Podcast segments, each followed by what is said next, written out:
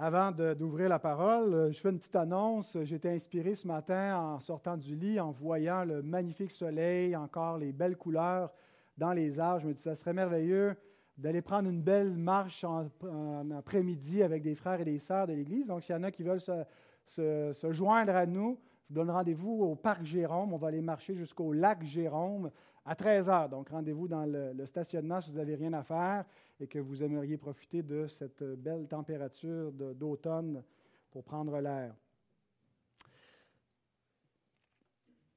Servir Jésus-Christ, ce n'est pas simplement s'attacher aux paroles et à la personnalité d'un homme important, peut-être probablement le plus important homme de l'Antiquité.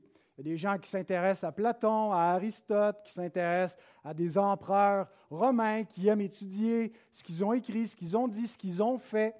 Et plusieurs voient que le christianisme, ce sera un peu la même chose. C'est de s'intéresser à un autre grand personnage du passé qui a fait de, grandes choses, qui a dit de, de grandes paroles, le Seigneur Jésus.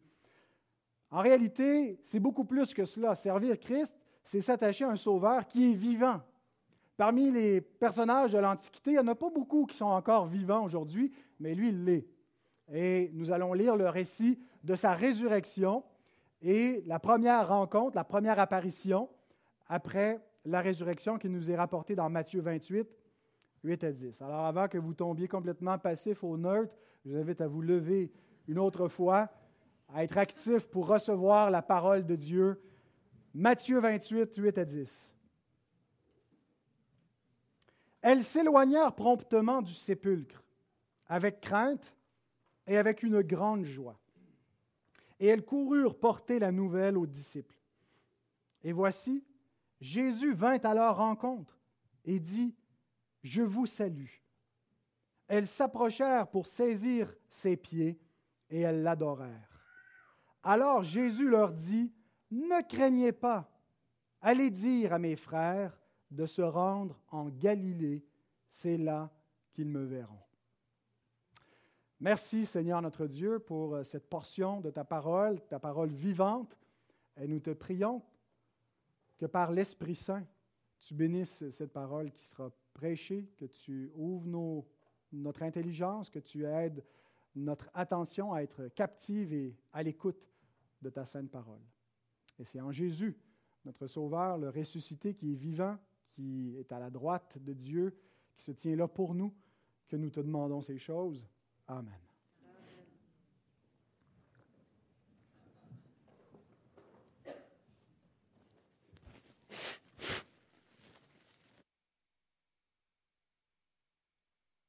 avoir l'impression que je fais exprès de prendre de petites péricopes euh, pour étirer le plaisir parce que je ne veux pas terminer l'évangile de Matthieu.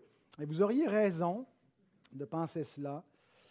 Euh, mais dans ce petit euh, texte, on a quand même pas mal de, matière à voir qui sera euh, regroupée en deux grands points que voilà. Le message à annoncer, verset 8, et la rencontre du ressuscité, versets 9 et 10. Alors, la première chose que je veux relever, c'est la célérité de l'obéissance de ces femmes qui étaient présentes le matin de la résurrection au tombeau de Jésus. Si on recule juste un petit peu en arrière, Matthieu 28, 7, le dernier verset qu'on a examiné la semaine dernière, on voit ce que l'ange leur a dit. Allez promptement dire à ses disciples qu'il est ressuscité des morts, et voici, il vous précède en Galilée, c'est là que vous le verrez. Voici, je vous l'ai dit.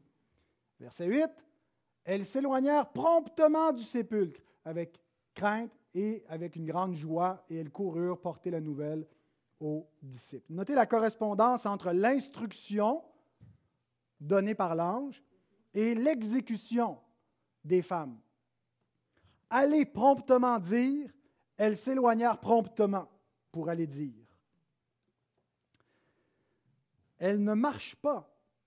Le texte nous dit qu'elles courent pour accomplir cette mission. Elles sont empressées. C'est un peu comme une illustration de, ce que devrait être la vie chrétienne, ce qu'a relevé notre frère Charles Spurgeon. Il écrit Certains chrétiens voyagent vers le ciel si lentement qu'ils sont rattrapés par des égarements ou des trébuchements, par l'endormissement ou par Satan. Mais celui qui court pour Christ rencontrera son Maître alors qu'il se hâte sur son chemin. Alors, arrêtons-nous un instant pour réfléchir à quelle vitesse je vais vers cette mission, cet appel pour servir mon Seigneur. Est-ce que j'y vais en marchant, en tâtonnant, en me détournant par moments, prenant peut-être un peu trop de, de, pause, ou est-ce que je suis empressé? Est-ce que je vais promptement? Est-ce que c'est mon but premier dans mon existence, chaque matin quand je sors du lit, de, d'aller faire ma journée au service du Seigneur, peu importe ce que je fais, mais que je vois ma vie comme étant à son service. Ces femmes sont mues par une double émotion. Hein, qu'est-ce qui fait qu'elles s'en vont avec cette promptitude, la crainte et une grande joie? Hein, ça semble être antithétique, deux émotions qui sont contraires l'une à l'autre. Est-ce qu'on peut ressentir une grande joie en même temps que de la crainte? On peut avoir ces deux émotions peut-être successivement, mais peut-être pas simultanément. Mais quand on y pense, ces émotions sont les seules qui conviennent à la situation. Pensez à ces femmes. Pensez à ce qu'elles ont vécu dans les dernières heures, les derniers jours. Ah, ils sont arrivés à Jérusalem avec une ville en liesse qui accueille leur, leur Seigneur et elles sont fébriles avec, avec cette, euh, cette fête qui se prépare à Jérusalem et, Christ qui est en quelque sorte au sommet de sa popularité de son ministère terrestre.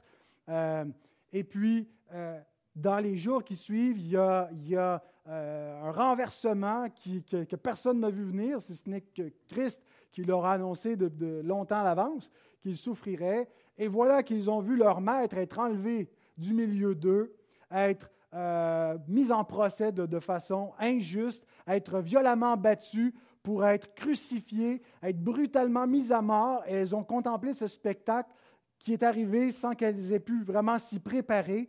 Voilà qu'il est mort, elles l'ont vu être mis au tombeau. Renversement, euh, elles ont probablement peu dormi, elles sont euh, complètement agitées, complètement désarçonnées.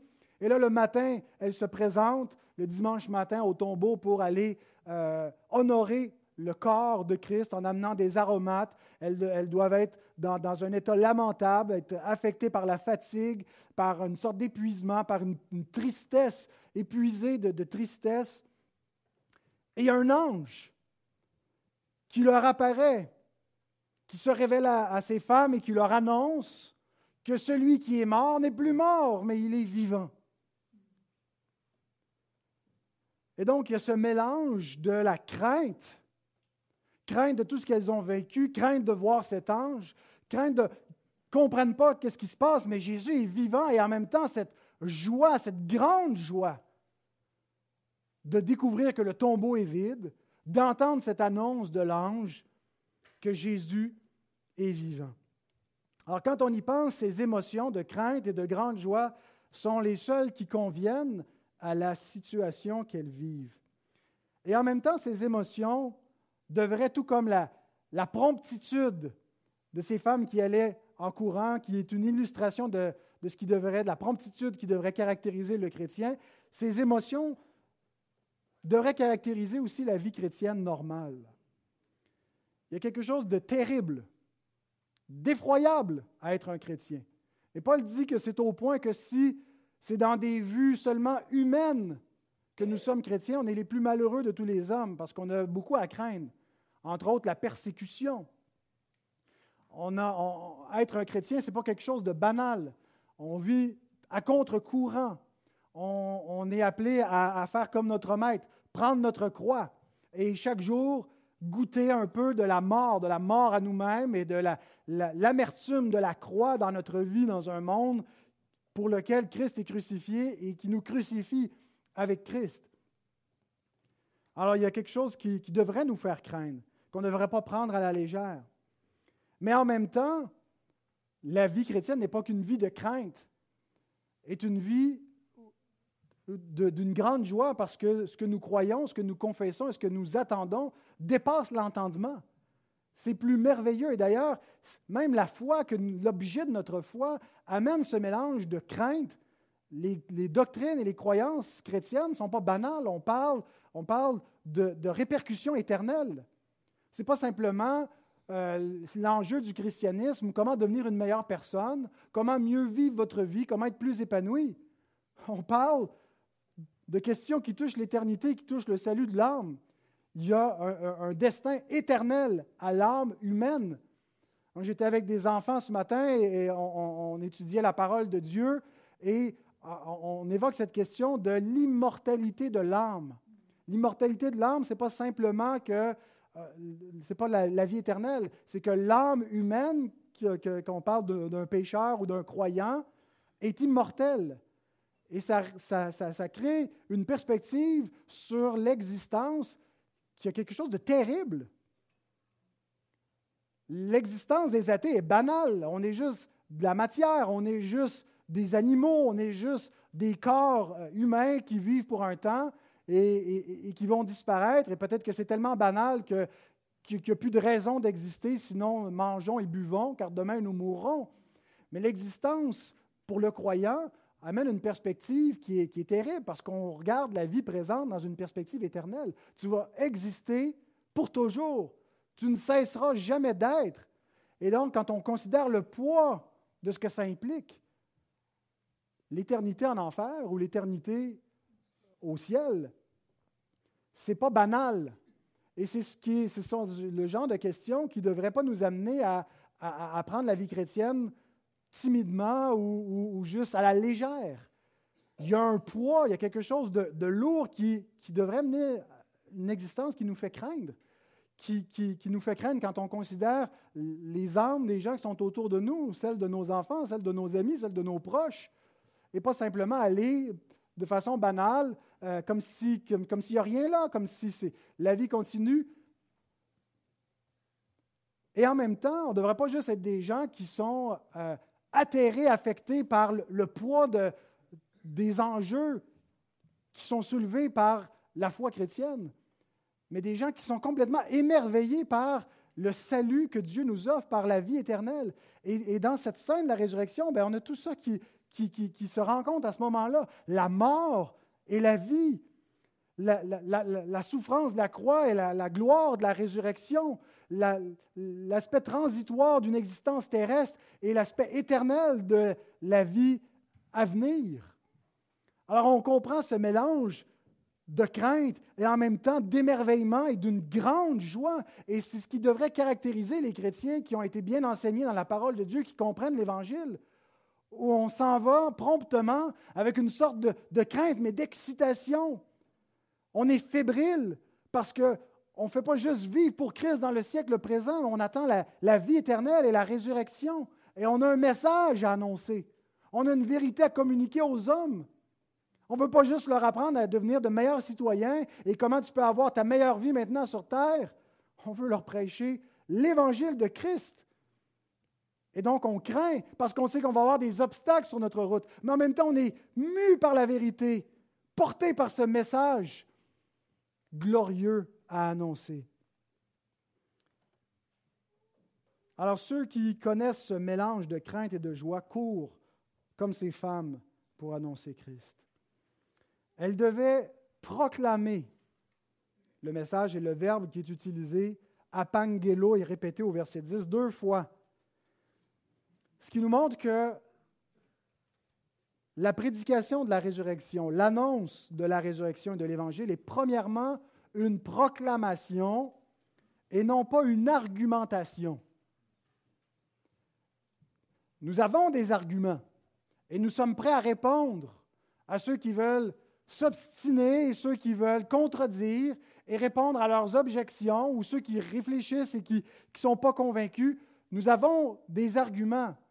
Mais il est important que nous comprenions que ce que nous avons comme message, c'est d'abord et avant tout une proclamation.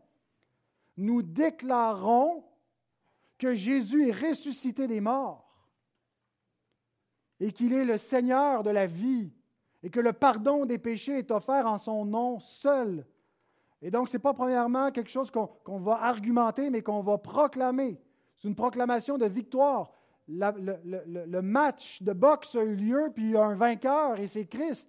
et on déclare sa victoire. C'est ça la prédication de l'Évangile. C'est une proclamation. Et là, il y a des gens qui, qui rouspètent, il y a des gens qui doutent. Alors, on peut répondre à leurs arguments, mais ce qui est dit aux femmes, c'est allez proclamer ce que vous avez entendu. Allez déclarer que Christ est ressuscité. Allez le dire à ses disciples et il vous précède en Galilée. Et la réponse des disciples à ces femmes, c'est qu'ils vont prendre leur discours pour des rêveries. Ah, écoutez, vous êtes, vous êtes, vous avez halluciné. Vous êtes trop troublés dans vos émotions. Le mesdames, calmez-vous. Vous êtes hystériques. Euh, vous avez imaginé des choses, ce n'est pas arrivé. Les disciples de Jésus vont lui dire ça, vont leur dire ça à ces femmes. On voit dans Marc 16, 11, Luc 24, 11, qui tenait ces discours pour des rêveries. Mais il reste, malgré tout, il y a des gens dans notre monde qui vont continuer à dire que ce qu'on croit, que ce qu'on proclame, c'est des rêveries. Mais nous continuons à le proclamer, peu importe, en toute occasion favorable ou non. Notons aussi que ces femmes étaient chargées d'apporter spécifiquement la nouvelle aux disciples, et non à ce moment-ci au monde entier. Il n'aurait pas dit d'aller prêcher à Jérusalem, en Samarie et jusqu'aux extrémités de la terre, mais d'aller le dire aux disciples. Jérôme écrit dans son, son, commentaire, Elles sont allées vers les apôtres afin que par eux soit répandue la semence de la foi. Donc nous voyons les femmes recevoir en premier le message pour ensuite le confier aux apôtres qui vont recevoir la mission de le proclamer au monde entier. Et certains ont vu dans cela une espèce de renversement de la chute qui est arrivé dans le même ordre, où le serpent a séduit la femme, qui a séduit l'homme, qui a fait tomber l'humanité, le monde. Et j'ai trouvé intéressant cette euh, remarque de Hilaire de Poitiers qui dit Le même ordre qu'autrefois fut suivi dans le, dans le renversement de notre malédiction. Alors que la mort commença par la femme, celle-ci devait maintenant voir en premier la gloire de la résurrection et en être la messagère. La mort est rentrée dans le, monde par un seul homme, par la désobéissance d'un seul homme, mais par le biais de sa femme. Et de la même façon, la vie est rentrée dans le monde par un seul homme, Christ ressuscité. Et c'est la femme qui l'a vu en premier et qui a porté la nouvelle aux disciples. Est-ce que c'est vraiment euh, une volontaire de l'Esprit Saint?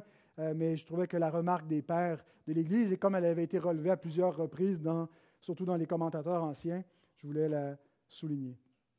Alors non seulement nous avons ici les premières messagères, mais aussi les premières témoins du ressuscité. Elles ont été témoins de Jésus crucifié, de Jésus enseveli, et voilà qu'elles sont témoins de Jésus ressuscité, non seulement de façon indirecte par le témoignage de l'ange, par la, la, vision, la contemplation du tombeau vide, mais par la rencontre du ressuscité, verset 9 la rencontre du ressuscité, c'est notre deuxième point. Et voici, Jésus vint à leur rencontre et dit, Je vous salue. Elles s'approchèrent pour saisir ses pieds et elles l'adorèrent. Notons la, brièveté et la sobriété du récit. comparativement à certains évangiles apocryphes où on, toutes sortes de choses un petit peu bizarres qui peuvent se passer dans ces apparitions. Euh, la, sobriété donne encore plus de, plausibilité que c'est. Et, Matthieu est, plus sobre encore que les autres évangélistes, qui donnent un petit peu plus de détails sur comment la scène s'est produite. Matthieu nous résume en une phrase cette première rencontre. Il introduit cette rencontre par euh, une expression en grec qui, est traduit ici par et voici, mais qui a un peu le sens de tout à coup. Alors qu'elle courait, animée de crainte et de joie, pour annoncer la résurrection sans avoir vu le ressuscité, tout à coup, Jésus vient à leur rencontre. Alors, c'est un, indicateur textuel pour euh, le lecteur qui s'arrête et qui, qui imagine cette scène, l'apparition de Jésus qui arrive sur leur route sans prévenir. Et c'est souvent comme cela que nous rencontrons le Christ. Il n'y a pas euh, généralement d'apparition euh, visible et corporelle de Jésus. Euh, il y en aura par la suite au moins une qui nous est rapportée dans les actes après l'ascension, celle de, Saul de Tarse. On voit aussi Jean qui aura une vision dans l'île de Patmos où il contemple le, ressuscité, mais nous rencontrons généralement Christ lorsque il répand sur nous son esprit, mais c'est souvent comme cela, tout à coup. Souvent même sans que nous le cherchions. C'est lui qui vient à notre rencontre, c'est lui qui vient nous chercher, qui vient sur notre route sans qu'on s'y attende et qui se révèle à nous. Et lorsque Jésus nous rencontre, souvent ce n'est pas une vision généralement ou une expérience qui donne, mais qu'est-ce qu'il leur donne? Sa parole. Il ouvre la bouche, leur parlant, l'égone, hein, qui ressemble à logos, qui, veut, qui est le mot pour parole, il parle. Et d'ailleurs, c'est comme ça que nous rencontrons Christ chaque dimanche parce qu'il nous parle. Nous sommes des gens de sa parole. Nous mettons au centre la parole. Nous l'avons écrit sur notre mur, prêche la parole, parce que c'est dans la parole que Christ vient à nous. Il se révèle à nous par sa parole, inspirée par l'Esprit de Christ. Qu'est-ce qu'il leur dit? Il les salue tout simplement. Kairete, qui est vraiment l'équivalent d'un bonjour. Complètement ordinaire. Lui qui vient de descendre aux enfers, remonter vivant comme le grand Seigneur victorieux, glorieux, puis bonjour. Mais c'est une salutation qui communique une bénédiction, kairete, qui qui, communique la paix. C'est une, bénédiction en réalité. Maintenant, est-ce que c'est la première apparition de Jésus? On lit dans Marc 16, 9, Jésus étant ressuscité le premier jour de la semaine, apparut d'abord à Marie de Magdala, de laquelle il avait chassé sept démons. Matthieu nous a dit que Marie de Magdala ainsi que l'autre Marie est au tombeau. On complète avec les autres évangiles. On sait que euh, donc l'autre Marie était probablement Marie, mère de Jacques et de Jose, euh, qui avait aussi euh, Jeanne, qui était présente le matin de la résurrection. Donc il y avait trois, quatre, peut-être cinq femmes présentes. et Matthieu est le seul qui nous présente la rencontre avec plusieurs femmes, au pluriel. Les autres évangélistes nous, mentionnent que c'est Marie de Magdala, mais Marc le mentionne, que c'est d'abord à elle, mais il ne nous décrit pas, puis c'est Jean qui nous décrit dans Jean 20 comment la rencontre avec Marie s'est faite alors qu'elle pleurait et que Jésus lui dit Pourquoi pleures-tu? Et elle pense que c'est le jardinier. Euh, et là, il l'appelle par son nom, Marie. Et là, il se retourne et elle le reconnaît. Matthieu mentionne euh, que cette apparition aux femmes il ne mentionne pas les autres apparitions en Judée aux disciples. Euh, il va ensuite mentionner l'apparition en, Galilée. Il connaissait, mais il, il imite les autres rencontres. Alors, il est possible que cette rencontre avec les femmes que Matthieu rapporte soit la même apparition de Jésus à Marie, qui est présentée comme si elle était seule. On sait quand on harmonise les évangiles que euh, certains évangélistes vont mentionner parfois euh, un seul aveugle alors qu'il y en avait deux, mais peut-être parce qu'il y en avait un qui se, manifestait plus fort ou parce qu'on connaissait son nom, euh, qui a été connu dans la, communauté des disciples. Ce n'est pas des contradictions, c'est, on complète le, portrait. Alors il est possible que les autres évangélistes aient mentionné seulement Marie, Madeleine, mais que d'autres femmes étaient présentes en même temps, mais comme c'est elle euh, à qui Jésus a parlé et elle qui s'est accrochée davantage aux pieds de Jésus que euh, n'a pas été euh, que, c'est elle qui est ressortie, qui a été mentionnée toute seule. Alors, voici un commentaire de Jean Calvin. Vous savez que le commentaire de Calvin sur les évangiles synoptiques s'intitule Une harmonie des évangélistes, parce que la façon qu'il fait son commentaire, il y a un seul commentaire sur Matthieu, Marc et Luc, et finalement, il avance en même temps les trois évangiles synoptiques et compare les récits et euh, commente de façon harmonieuse l'ensemble des trois évangiles synoptiques. Alors, voici comment Calvin harmonise cette scène. Il écrit Marc ne dit pas que le Christ les a rencontrés, mais seulement qu'il est apparu d'abord à Marie-Madeleine, tandis que Luc ne dit rien de cette apparition. Mais cette omission ne doit pas nous paraître étrange, car elle est loin d'être inhabituelle chez les évangélistes. Quant à la différence entre les paroles de Matthieu et celles de Marc, il est possible que Madeleine ait eu part à une si grande faveur avant les autres femmes, ou même que Matthieu, par synecdoque, ait étendu à tout, à tout ce qui était propre à l'une d'entre elles. Une synecdote, c'est qu'on on, désigne euh, le tout en ne nommant qu'une partie. Donc, euh, euh, les évangélistes savaient qu'il y avait d'autres femmes en plus de Marie, mais n'ont nommé que Marie comme représentante de toutes les femmes, comme souvent Pierre, par exemple, est un peu le porte-parole des autres apôtres, des disciples. Marie-Madeleine est toujours la première dans les listes de femmes, un peu comme la, représentante en chef des, autres, femmes, mais elle n'était pas nécessairement la seule. Donc, c'est ça une synecdoque qu'elle elle, elle les représentait. Il est plus probable cependant que Marc la nomme seule parce qu'elle a vu le Christ la première et d'une manière particulière de préférence aux autres et que ses compagnes ont aussi vu le Christ dans leur ordre et que pour cette raison Matthieu l'attribue à toutes en commun. Alors nous ne pouvons pas conclure avec certitude de ce qu'il y a eu une première apparition à Marie, une deuxième apparition aux autres femmes, peut-être Marie présente, peut-être elle était déjà repartie voir les disciples et qu'il y avait seulement les autres femmes. Nous ne savons pas euh, si c'était une ou deux apparitions. Voici la liste, cependant, des apparitions que le Nouveau Testament nous rapporte de Jésus ressuscité. Aux femmes qui avaient quitté le tombeau et à Marie, à, Cléopas et aux disciples inconnus sur la route d'Emmaüs dans Luc 24, à Pierre le même après-midi, ça nous est seulement rapporté sans description, il est mentionné. Au 11, Saint Thomas, le jour de la résurrection dans la chambre haute, et c'est là qu'il a invité ses disciples à le toucher, et il a mangé du poisson grillé et un rayon de miel avec eux. Ça, c'est encourageant, parce que ça nous dit que la résurrection ne sera pas végane. Euh, même si on va manger santé.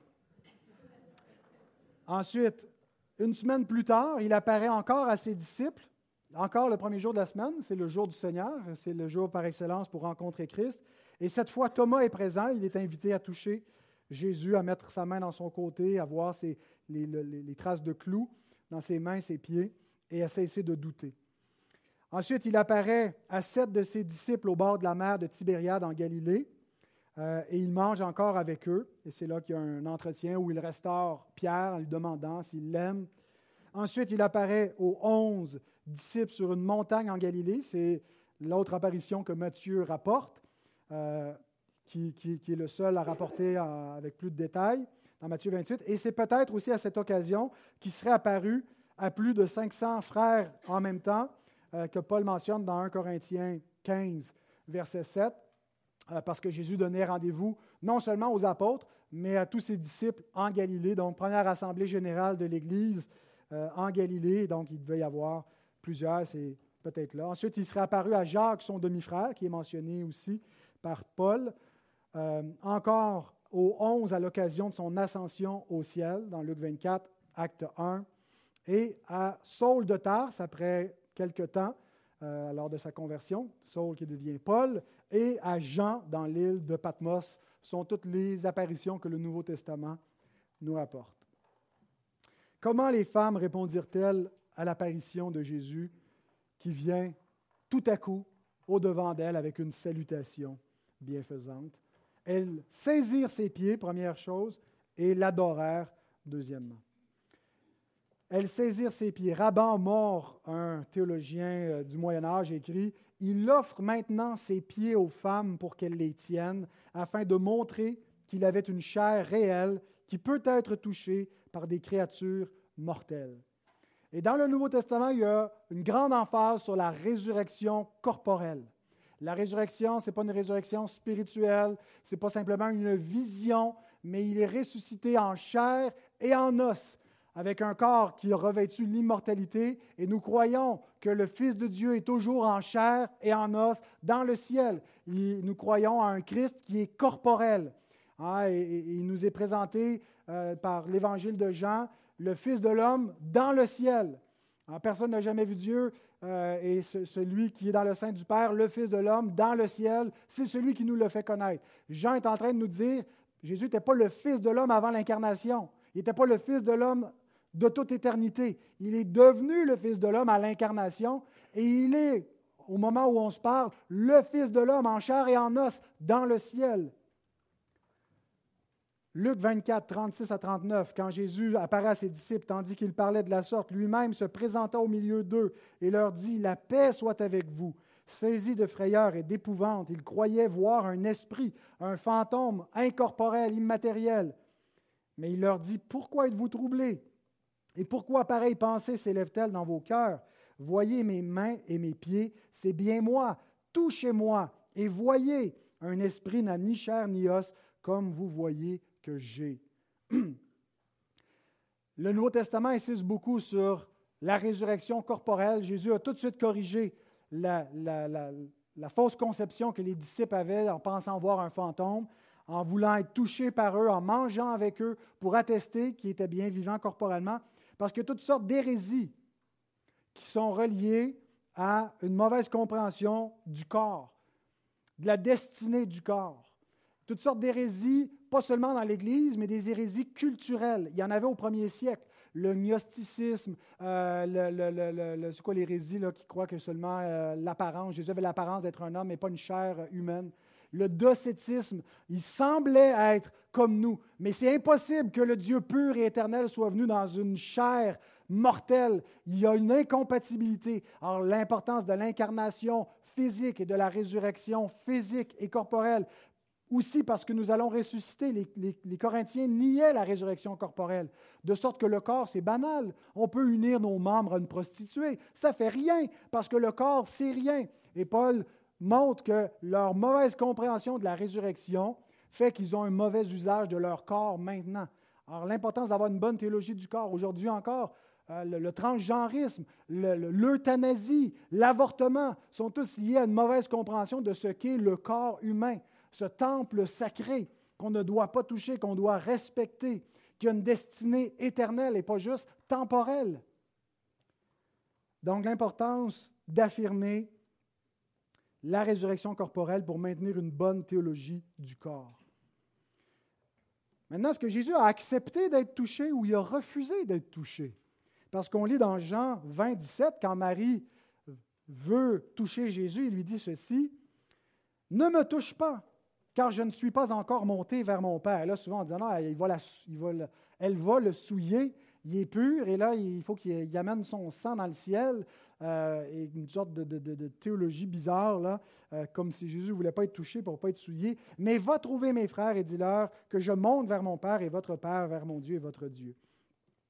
Mais l'idée ne me touche pas euh, peut être traduite différemment, dans le sens de ne me retiens pas. C'est comme ça que la Bible du Sommeur, la Nouvelle Bible seconde, la seconde 21, la Tobe, la Français courant, rendent l'expression, le verbe aptomai, qui veut dire toucher, mais euh, qui a différents sens qui sont rattachés à ce même verbe, qui peut être ne t'accroche pas à moi. L'idée serait que Marie, avec les autres femmes, s'est jetée aux pieds de Jésus. Et on imagine Marie qui, là, croyant l'avoir perdu, le retrouve et lui tient les pieds et elle ne veut plus le laisser partir. Je t'ai perdu une fois, je ne te perdrai pas une autre fois, et qu'elle s'accroche et peut-être pendant quelques, secondes, quelques minutes, Jésus la, console, la regarde pleurer. Ben, à un moment donné, il dit là, lâche-moi, Marie, euh, retiens-moi pas. Il faut que je monte à la droite de Dieu. Je veux être plus utile pour toi assis là-haut que si tu me retiens. Et c'est un peu ça l'idée que, que Marie ne voulait pas le laisser partir et qui lui dit, ne me retiens pas. Mais euh, certains pères de l'Église ont, interprété ça un peu différemment, un peu plus allégoriquement, comme si Marie avait d'abord été interdite parce qu'elle avait une mauvaise compréhension, elle cherchait euh, celui qui est vivant parmi les morts, parce qu'elle ne le reconnaissait pas. Mais lorsqu'elle l'a reconnu et qu'elle l'adore, ben là, il lui est permis de, de toucher. Pierre de Ravenne, par exemple, écrit, C'est à juste titre que Marie est priée de ne pas le toucher, elle qui pleure son Seigneur sur la terre et le cherche parmi les morts dans le tombeau au point d'ignorer qu'il règne dans les cieux avec le Père. Le fait que la même Marie, une fois élevée au sommet de la foi, touche le Christ et le tient avec une affection entière et sainte, et qu'une autre fois, accablé par la faiblesse de la chair et l'infirmité féminine, doute et est indigne de toucher son Seigneur, ne nous cause aucune difficulté. De même, quand nous avons la connaissance des choses divines, nous vivons pour Dieu, mais quand nous sommes dans la sagesse humaine, nous sommes aveuglés par nous-mêmes.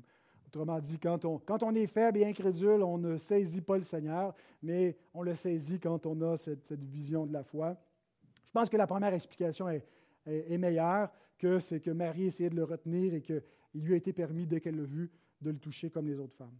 Et, et Matthieu nous dit non seulement qu'elle saisirent ses pieds, hein, des pieds physiques, corporels, mais qu'elles l'adorèrent. Notez que ce qui est refusé par les saints apôtres, lorsque Corneille se prosterne devant Pierre, Pierre dit Wow, wow, wow, il le relève, qu'est-ce que tu fais là? Je suis un homme de la même nature que toi. Lorsque euh, Paul Barnabas arrive à Lystre et qu'il guérisse un homme impotent et que les habitants euh, qui, sont des idolâtres commencent à dire les dieux sont descendus parmi nous sous une forme humaine et qui leur, veulent leur offrir des sacrifices. Qu'est-ce qu'ils font? Ils déchirent leurs vêtements. Ils ne disent pas Yes, on vient d'atteindre le sommet de la gloire, on va recevoir la révérence et on est traité comme des dieux. Faites pas ça. Abandonnez ces vaines pratiques. On va vous annoncer le vrai Dieu que vous devez adorer. Or, les saints apôtres refusent une telle révérence, une telle adoration. Les saints anges de Dieu lorsque Jean, qui pourtant nous met en garde contre les idoles, mais devant la gloire de l'ange, à deux reprises, se prosterne pour l'adorer, nous dit le texte Apocalypse 19, 10 et 22, 9. L'ange lui dit, ne le fais pas, adore Dieu seul. Dieu seul est digne d'adoration. Et nulle part, nous voyons dans les évangiles et dans, toute l'Écriture Jésus refuser l'adoration lorsque des gens se prosternent devant lui, lorsqu'on le révère comme un Dieu, lorsque Thomas, après avoir été incrédule, va dire Mon Seigneur et mon Dieu. Jamais Jésus ne les corrige, jamais Jésus ne refuse cela. Charles Spurgeon, à nouveau, écrit Ces saintes femmes n'étaient pas unitariennes. Sachant que Jésus était le Fils de Dieu, elles n'ont pas hésité à l'adorer. C'est le Fils de Dieu. Il est distinct du Père mais il est Dieu en même temps. Donc, elles étaient trinitaires. La vie chrétienne, donc, est une vie d'adoration au pied de Jésus. Nous avons dans cette scène un peu un résumé, un portrait de ce que devraient être les, les disciples dans l'idéal. Courir pour servir Christ, animés de crainte et de joie, d'une grande joie. Être au pied de Jésus, confessant sa seigneurie, confessant qu'il est euh, ressuscité des morts dans un corps physique et l'adorant. Et c'est ce que vous faites, c'est ce que vous, vous, faites et que vous cherchez à faire de mieux en mieux chaque semaine. Nous sommes ici au pied du Christ. Nous sommes ici en train d'adorer Dieu par sa médiation et lui-même, étant Dieu, reçoit l'hommage, notre adoration que nous lui offrons. Nous chantons des louanges à sa gloire et nous l'adorons. Verset 10. Alors Jésus leur dit, ne craignez pas. Allez dire à mes frères de se rendre en Galilée, c'est là qu'ils me verront. Les mêmes paroles que l'ange avait prononcées. Ne craignez pas et allez annoncer à mes disciples que je suis ressuscité. À nouveau, Spurgeon écrit, Lorsque les serviteurs du Christ, angéliques ou humains, disent ce qui leur a été ordonné, il approuve ce qu'ils disent le Seigneur répète exactement la même parole de l'ange, parce que ce que l'ange dit venait de Dieu lui-même. Et de la même façon, lorsque vous annoncez la parole de Christ, il approuve ce que vous dites. Lorsque nous prêchons la parole et le conseil de Dieu, la prédication de la parole de Dieu est la parole de Dieu. C'est ce que nous croyons, ce, que, ce, que, qui est prêché du haut de la tribune, pour autant où c'est fidèle à la parole de Dieu. C'est ce que Dieu dit. Il donne son approbation, il approuve ses messagers, même si c'est des voix humaines qui parlent, c'est le Seigneur Dieu qui parle par eux. Mais il y a une grande différence entre ce que l'ange dit et ce que Jésus dit. Voyez-vous la différence dans la formulation même? L'ange dit allez dire à ses disciples. Jésus dit allez dire à mes frères. Il appelle ses disciples ses frères. Vous savez, ceux qui l'ont abandonné, là, un peu comme Joseph qui avait été livré par ses frères, les appelle mes frères. Il a été abandonné par ses frères qui l'ont renié, qui sont incrédules devant le message des femmes, et il les appelle ses frères. Et parmi tous ceux qui ont relevé ce, ce, détail du texte, cette façon que Jésus a de, désigner ses disciples, je trouve que J.C. Rowell est celui qui le mieux commenté. Il écrit Il y a quelque chose de profondément touchant dans ces simples mots, mes frères. Il suscite mille pensées. Faibles, fragiles et égarés comme l'étaient les disciples, Jésus les appelle pourtant frères. Il les réconforte comme Joseph l'a fait avec ses frères qui l'avaient vendu en disant, Je suis Joseph, votre frère. Aussi glorieux soit-il en lui-même, vainqueur de la mort, de l'enfer et de la tombe, le Fils de Dieu est encore doux et humble de cœur. Il appelle ses disciples mes frères. Avez-vous déjà eu honte de votre famille? Avez-vous déjà eu honte de vos frères et sœurs ou honte de vos parents? honte de vos proches, ou honte de vos frères dans le Seigneur, honte de vous identifier avec ce peuple faible parfois, ce peuple euh, honteux. Ben, il nous est dit dans Hébreu 2.11, celui qui sanctifie et ceux qui sont sanctifiés sont tous issus d'un seul, c'est pourquoi il n'a pas honte de les appeler frères. Dieu est devenu notre frère, il est devenu l'un des nôtres. Et il n'a pas eu honte de nous appeler frères, malgré tout ce qu'il y a de honteux dans notre conduite, dans notre pensée, dans notre être, parmi tout ce qu'il y a de faible, d'exécrable en nous. Il nous appelle ses frères. Il est venu sauver ses frères. Et cette, cette expression ne s'applique pas seulement à ses premiers disciples ou aux apôtres. Jésus dit, quand on dit ta mère et tes frères te cherchent, il me dit, qui sont mes frères? Qui est ma mère? Et il dit, en pointant tous les disciples qui sont là, tous ceux qui écoutent la parole de Dieu, tous ceux qui reçoivent ma parole, sont mes frères, sont mes sœurs, sont mes mères. Vous êtes la famille de Christ. Il y a un lien très intime qui vous unit à Jésus comme votre grand frère qui est venu vous sauver, vous qui gardez la parole de Dieu et qui croyez cette parole. Et qu'est-ce qu'il dit à ses frères? de se rendre en Galilée. La promesse que Jésus leur avait faite d'y apparaître devient un commandement de s'y rendre. La Galilée, qui est le lieu d'origine du Messie méprisé, un Messie qui vient de la Galilée. Jamais on n'aurait pensé une telle chose, un Messie galiléen, Jésus de Nazareth, le prophète de Nazareth, il sort rien de bon de Nazareth. Certainement pas le Messie. Ça nous rappelle que nous devons porter nous aussi son opprobre. Que ce n'est pas un sauveur qui est venu pour avoir une grande dignité parmi les hommes, mais qui s'est abaissé au plus bas rang. Et que peu importe nos origines, peu importe qui nous sommes et ce que nous avons comme arrière-plan, nous faisons partie de sa famille et nous portons aussi son opprobre, que nous faisons partie d'une communauté qui appartient à un maître méprisé. Et aussi, la Galilée, comme l'a été souligné la semaine dernière, est, appelée dans l'Évangile de Matthieu la Galilée des païens, parce qu'il y avait beaucoup de païens qui habitaient dans cette région, en plus de juifs. Et donc Jésus, pour lancer la mission finale qu'il va confier à ses disciples jusqu'à ce qu'ils viennent, vise non seulement Jérusalem, il n'est pas venu juste régner à Jérusalem, il avait des ambitions beaucoup plus grandes. Il a été fait roi et seigneur de toute la terre de, tout le ciel, de tout ce qui existe. Et donc, en envoyant ses disciples dans la Galilée des païens, il y a ce, ce, point de rencontre, de jonction entre le monde juif et le monde des gentils. Et Jésus s'en va à la conquête de tout ce monde, des juifs et des non-juifs. Alors voilà pour cette première rencontre avec notre Sauveur ressuscité. Et en ce moment, je vous invite par la foi à manger, vous aussi, à sa table, puisque nous allons nous approcher de la table de Christ. Prenons un instant pour prier après ce que nous avons entendu.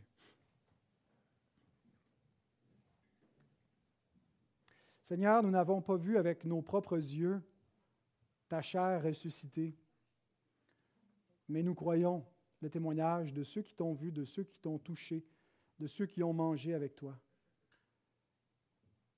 Et tu dis, non pas heureux ceux qui ont vu, parce qu'il y en a qui ont vu et qui n'ont pas cru, mais heureux ceux qui ont cru. Et nous croyons, Seigneur, parce que tu nous as donné des yeux pour voir, des oreilles pour entendre, des cœurs pour comprendre. Et nous sommes heureux, heureux de te voir couronné de gloire et d'honneur, assis à la droite de Dieu, et heureux de pouvoir manger avec toi aujourd'hui à ta table, en communion avec ta chair et ton sang glorifié, qui est un, don, une garantie, un, un art que tu déposes, Seigneur, qui euh, nous certifie, nous qui sommes à ta table, que notre propre chair, notre corps et notre sang va ressusciter et va vivre éternellement grâce à toi. Nous te bénissons, notre Sauveur, pour la vie glorieuse que tu nous donnes, cette vie que nous avons en toi. Merci.